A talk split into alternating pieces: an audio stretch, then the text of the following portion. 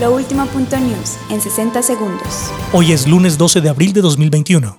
Un bus quemado, otro atacado con armas de fuego y una niña herida dejó incursión en vía a la costa. De acuerdo a información suministrada por la Secretaría de Salud del Departamento de Atlántico, los casos de COVID-19 siguen subiendo y la ocupación de las UCI llega al 95%. En el tercer día de cuarentena en Bogotá, largas filas de usuarios de Transmilenio se registraron hoy lunes. Sorprendidas quedaron las autoridades de Huila tras encontrar 23 armas blancas, entre ellas machetes, cuchillos e incluso sierras dentro de un asilo para adultos mayores. La alcaldesa de Barcelona, España, anunció que dejará inactiva su cuenta de Twitter debido a las características de esta red. Con el fin de incrementar su eficacia, las autoridades chinas proponen mezclar vacunas contra coronavirus. De acuerdo al Ministerio de Salud, hoy se presentaron 16.739 nuevos casos de COVID-19 en Colombia.